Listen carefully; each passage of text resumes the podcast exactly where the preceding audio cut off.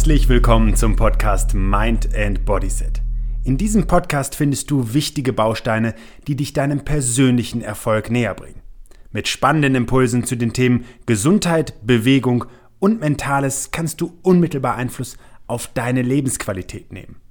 Mein Name ist Ben Bark und ich freue mich, dass du dabei bist.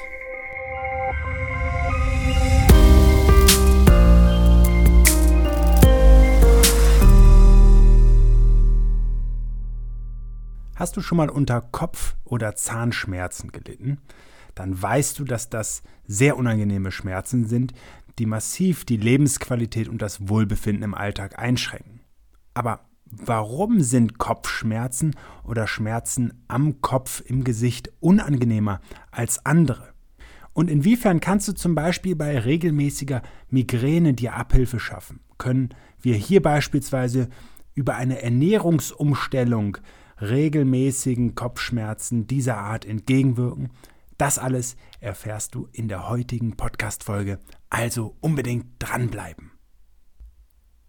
Ob Migräne, Augen, Ohren oder Zahnschmerzen, eines haben sie alle gemeinsam. Sie sind im Bereich vom Kopf und Gesicht und sind besonders unangenehm. Warum die Schmerzen in diesem Bereich besonders unangenehm sind, das hat ein Forscherteam um Erika Rodriguez von der Duke University in Durham herausgefunden. Denn offenbar ist es so, dass die Nervenzellen, welche diese betreffenden Schmerzreize melden, besser mit den gefühlsverarbeitenden Zentren im Gehirn verknüpft sind. Und das ist nicht nur subjektiv so, wenn Menschen über Kopf- oder Zahnschmerzen klagen, sondern das haben auch Untersuchungen im Hirnscanner bestätigt. Da war nämlich nachzuweisen, dass die Pein bei dieser Art von Schmerzen beispielsweise die Amygdala wesentlich stärker aktiviert, als es vergleichbare Schmerzen an Armen oder, oder auch Beinen machen. Die Amygdala spielt eine wesentliche Rolle bei der Bewertung dieser Situation. Sie ist im, im Gehirn auch das sogenannte Angstzentrum und kann darüber über eine spezifische Aktivierung auch das Schmerzempfinden deutlich verstärken. Um diesem Phänomen im Übrigen genauer auf die Schliche zu kommen, haben Rodriguez Untersuchungen an Mäusen durchgeführt und haben dabei festgestellt, dass es einen direkten Draht zwischen den Bereichen im Gesicht und den wesentlichen Hirnarealen gibt. Wenn man jetzt dieses, diesen direkten Draht unterdrückt, dann nimmt beispielsweise auch die Intensität der Reize und damit Schmerz und Stress ab. Damit deuten die Ergebnisse dieser Studie vor allen Dingen darauf hin, dass die Schmerzen, die wir im Bereich von Kopf und Gesicht als so unangenehm empfinden, gar keine stärkere Intensität haben, sondern vielmehr emotionaler bewertet werden. Also unser Gehirn scheint praktisch darauf getrimmt zu sein, diese Signale, diese Schmerzzustände als schlimmer und bedrohlicher einzustufen.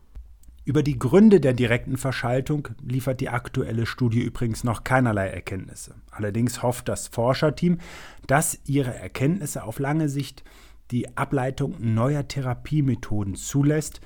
Denn wenn es gelingen würde, die Schmerzverarbeitung dieser äh, Areale zu hemmen, dann könnte man auch Patienten mit Migräne oder chronischen Kopfschmerzen Linderung verschaffen.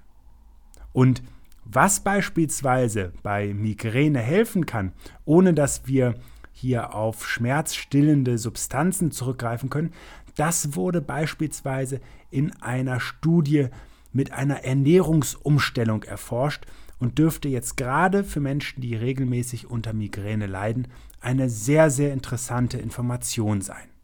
Die zugrunde liegende wissenschaftliche Studie wurde an der Universität Rom von Lorenzo und seinen Kollegen durchgeführt. Die Wissenschaftler haben dafür 96 übergewichtige Frauen, die regelmäßig unter Migräne leiden, zu einem freiwilligen Test eingeladen. Die Hälfte der Probanden aß dafür einen Monat lang fett- und proteinreich, aber dafür kohlenhydratarm, also eine sogenannte ketogene Diät.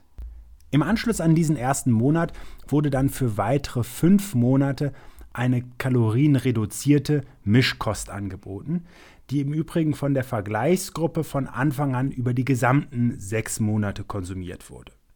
Bei einer ketogenen Ernährung ist es im Übrigen so, dass der menschliche Stoffwechsel statt den leicht verfügbaren Kohlenhydraten auf das aufgenommene Fett zurückgreift und sogenannte wasserlösliche Ketonkörper produziert.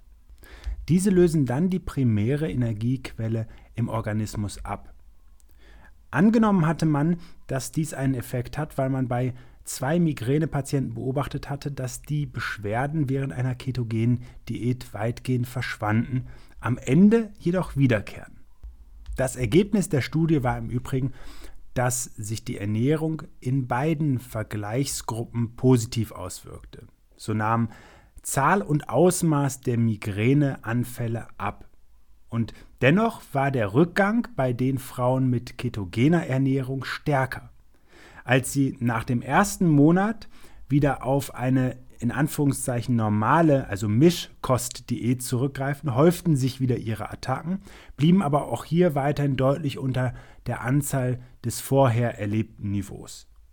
Während der Ketose litten die Frauen durchschnittlich an weniger als einem Tag pro Monat unter Migräne. Vorher waren es im Mittel mehr als fünf Tage pro Monat. Generell hat sich auch die Dauer der Anfälle verringert.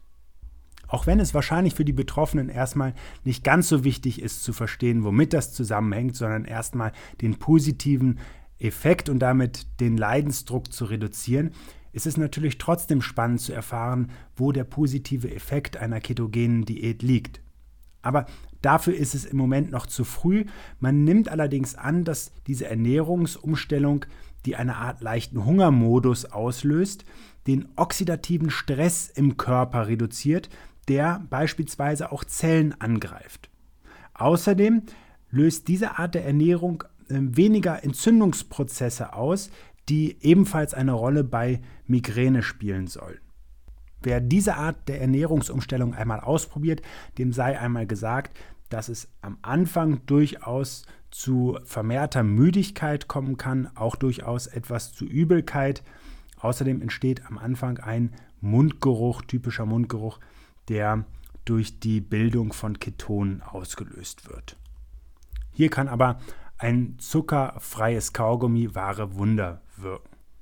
Abgesehen davon sind diese Erkenntnisse im Übrigen unglaublich spannend, weil man bisher davon ausgeht, und so sagt es zum Beispiel auch Markus Dahlem, der Migräneforscher an der Humboldt-Universität in Berlin ist, dass man bisher eher davon ausging, dass Migränepatienten regelmäßig Kohlenhydrat essen sollten.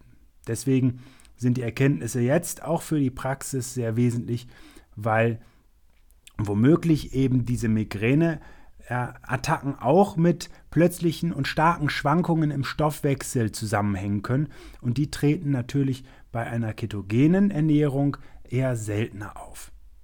Falls du also jemanden kennst, oder auch selber unter Migräne leidest, könnte diese Herangehensweise für dich ein sehr praktischer Zugang sein, deine Lebensqualität zu steigern und eher selten unter den unangenehmen Begleiterscheinungen einer Migräne zu leiden. Ich wünsche dir alles Gute und bis zum nächsten Mal. Schön, dass du dir für meine Podcast-Folge Zeit genommen hast. Um auch zukünftig auf dem Laufenden zu bleiben, empfehle ich dir, meinen Podcast direkt zu abonnieren. Außerdem freue ich mich über deinen Kommentar und eine Bewertung von dir. Ich wünsche dir eine bewegte Zeit. Bis zum nächsten Mal.